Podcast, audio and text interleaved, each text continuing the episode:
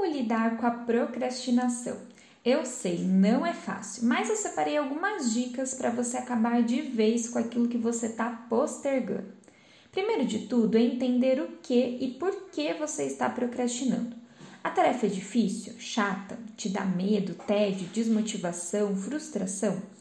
Por que, que você prefere ver o Instagram? O que, que você está sentindo? Por que, que você não quer fazer essa tarefa? Agora reflita. Essa atividade é importante para você por quê? O que, que você terá no longo prazo? Quais são os resultados que ela irá te trazer? Se comprometa com essa visão de futuro e comece a fazer agora. Defina um dia da sua semana que você irá liquidar essa pendência. Separe blocos de 30 minutos do seu dia para fazer ela.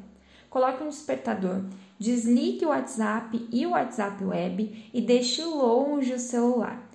Simplesmente comece. Depois de 30 minutos, faça uma pausa e comemore, afinal você já saiu do zero. E perceba que não foi tão difícil assim. Por fim, sempre lembre de deixar o que é mais importante na sua rotina e na sua vida primeiro.